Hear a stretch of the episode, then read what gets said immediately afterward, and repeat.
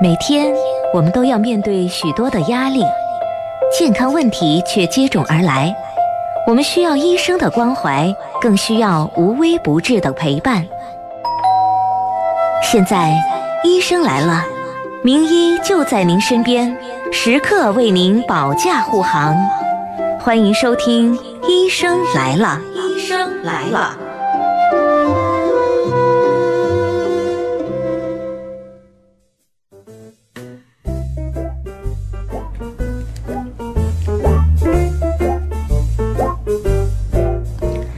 听众朋友，大家好，欢迎继续的收听《医生来了》，我是主持人杜静。那今天呢，我们继续和大家来聊啊，关于眼病防治的相关话题。我们都说眼睛是我们的心灵之窗，也是我们的第二生命。那如何来保护我们的眼睛，避免心灵受到伤害呢？今天我们继续邀请了眼科中医徐福元主任啊，和我们一起来探讨眼病防治的相关知识啊，让咱们的眼睛更加的明亮。徐主任您好。陆老师你好，听众朋友大家好。嗯，久违了啊，徐主任。 那收音机前的听众朋友，如果说有眼病方面需要帮助的，需要进行咨询的，咱们呢打进电话零二七八二三二二零二八，那都会有咱们专家为您来解答。那全线呢为您来开通，咱们的徐主任呢也会在他的专家门诊的时间呢来接受大家的咨询啊。那很多的眼病啊，我们说都会导致视力下降，甚至会引起失明，像比如说青光眼啊、白内障、高度近视、黄斑变性、视神经萎缩、视网膜色素变性哈等等。那特别是黄斑变性、视神经萎缩和视网膜病变，让很多的眼病朋友都是久治不愈，一步步的从光明走向了黑暗，也给自己和家人呢带来了非常沉重的经济压力和精神上的负担。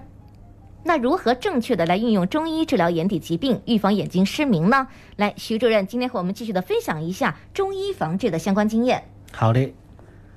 这个中医的确是我们的国宝，嗯特别像这一次的疫情，中医发挥了非常巨大的作用，没错，迅速呢控制了这个疫情，嗯所以呢说明这个中医啊，呃，还是你对我们这个保护这个老百姓的健康，保护我们这个呃人民群众的健康起到非常巨大的作用。嗯所以呢，这一点呢，国家领导人包括这些啊、各个地方的领导人，嗯现在都大力的去发掘、研究这个中医，是，并且呢，对我们后一代的都要呢要求要继承啊，继进承行呢中使医用，啊对继承还要使用还要发扬，发扬，对你，使用了才能够发扬。嗯所以呢，这个中医啊，防治各种疾病呢，嗯现在呢就越来越普遍了，啊越来越多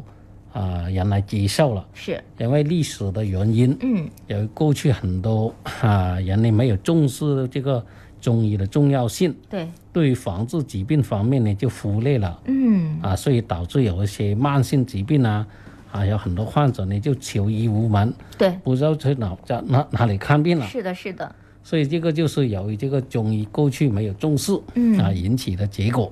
现在好了。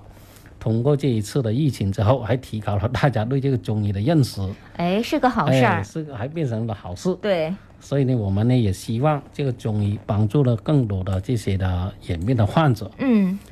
有很多眼病啊，其实呢可以用中医治疗之后，嗯可以有效性的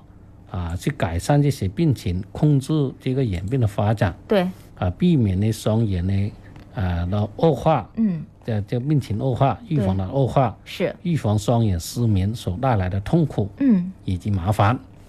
啊，所以呢，这个中医方面呢，有很多患者呢，由于认识不足，对或者呢对这方面的了解不足，嗯嗯所以呢，有很多呢还不知道怎么去运用这个中医来治疗眼病的。嗯啊，其实啊，这个中医治疗眼眼病啊，已经都有很长时间的啊，只是说由于一些呃这个临床的医生，嗯目目前呢都是西医的为主，啊，所以这个也有一定的原因对对啊，对，很多呢西医方面的很强大嘛，嗯所以你很多患者第一时间都是去找的都是西医方面的对，治它疗可，以比较快速的去解决一些问对题，西医的确是很强大，嗯但是呢，对于慢性的眼里病，比如说像这种黄斑变性啊、嗯黄斑出血啊，嗯，黄斑水肿啊，黄斑疲累啊，对，或者黄斑啊这个的呃前膜增生啊，嗯还有黄斑萎缩啊，以及这种视神经萎缩啊、视网膜的出血、视网膜血管阻塞，嗯或者是这个呃视神经萎缩青光眼嗯啊，或者视神经炎，还有这些高度近视的眼底病变嗯啊，糖尿病引起的视网膜的变性，嗯还有遗传性的视网膜收缩变性，或者呢慢性葡萄膜炎导致的眼底的病变、等等，有很多的这种慢性眼病，是特别是眼底病变的患者呢，嗯由于用西医治疗啊、方面呢有很多的缺点，因为西医呢没有什么的治疗用药，嗯，因为西药呢都是化学药，对对对，它对眼底病呢起不到一个改善的作用，渗透不到眼底，对渗透不到眼底。嗯所以呢，导致很多的患者呢都久治不愈。嗯其实西医最特长的、最强大的就是做手术，嗯是，就能手术解决问题的都会帮你做。嗯但是对于刚才说的这些的眼底病啊，他手术是没有办法做的。嗯他能做的是什么呢？对手术的换器官，比如说角膜换角了，膜帮你啊换了对对对，换角膜，啊，你晶体全部坏了，可以换一个人工晶体嗯啊，对视网膜脱落了，可以帮你做手术复位。嗯对，啊，青光眼呢，它可以帮你切掉这个虹膜，或者那个做个小囊切除，帮你降眼压。是是是，但是你对于这种眼底的视神经萎缩啊、黄斑变性啊、视网膜病变啊等等，它这种是没有手术做的了。哦这样子的，